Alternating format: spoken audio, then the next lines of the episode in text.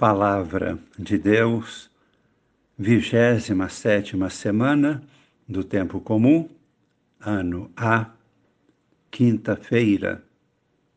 Amigos e irmãos, participantes do grupo Com Maria em Oração.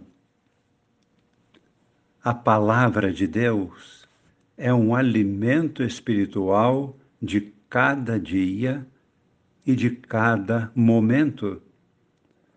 Devemos fortalecer-nos sempre recebendo este alimento tão especial que o próprio Deus, nosso Pai, nos oferece. Hoje, através da primeira leitura da carta de São Paulo aos Gálatas, capítulo 3, versículos de 1 a 5, Deus nos fala através do apóstolo, instruindo-nos sobre a fé. No Evangelho, Lucas, capítulo 11, versículos de 5 a 13, o próprio Cristo nos confirma no dom da oração ensinando-nos a orar sempre e até mesmo a sermos persistentes, insistentes na oração.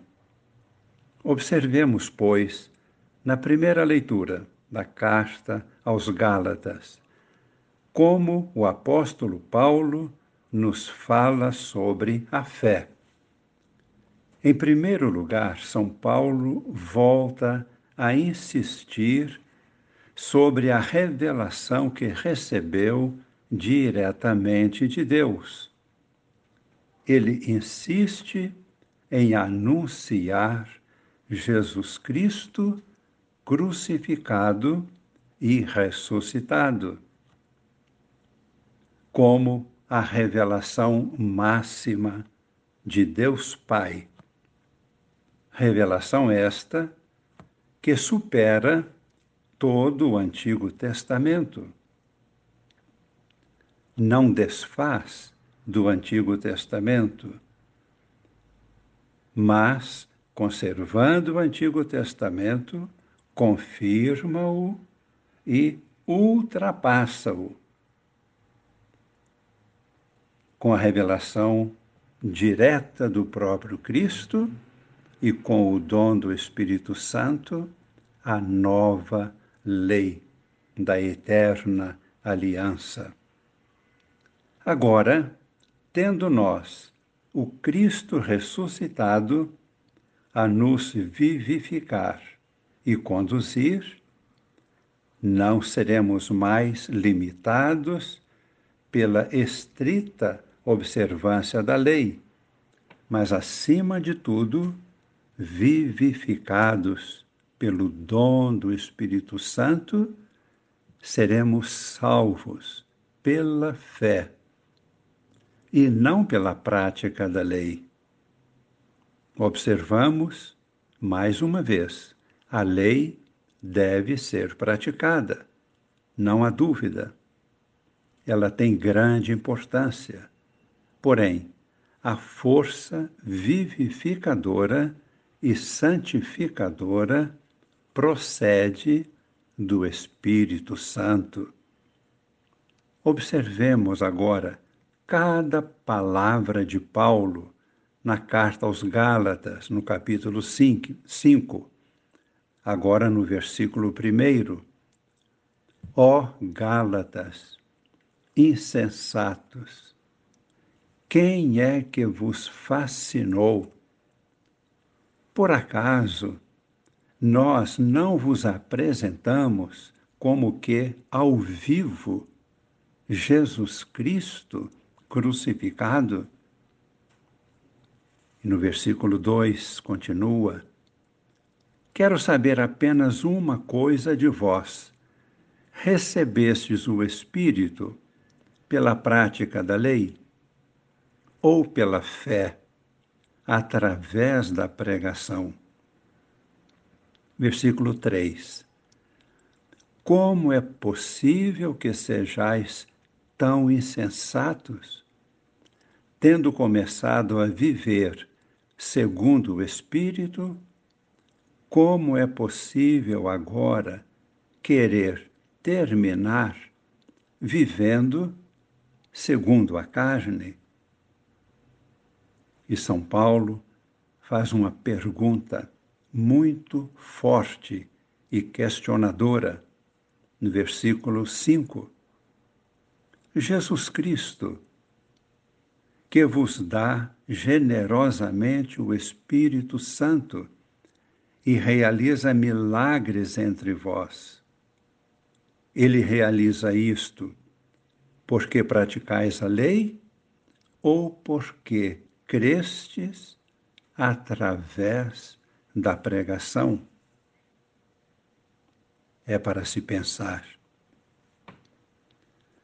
Consideremos agora no Evangelho como Jesus fala sobre a oração, ensinando a perseverança e a insistência em nossos pedidos. É preciso orar sempre e aprender a cada dia a melhor forma de orar.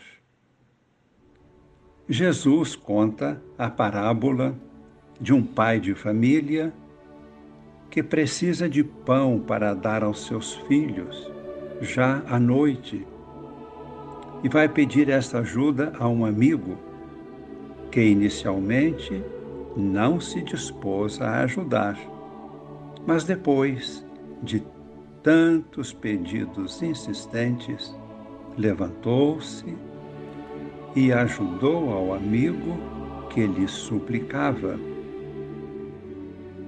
A seguir, Jesus dá vários exemplos, deixando claro como um pai de família faz todo o possível para oferecer o que há de melhor para os seus filhos.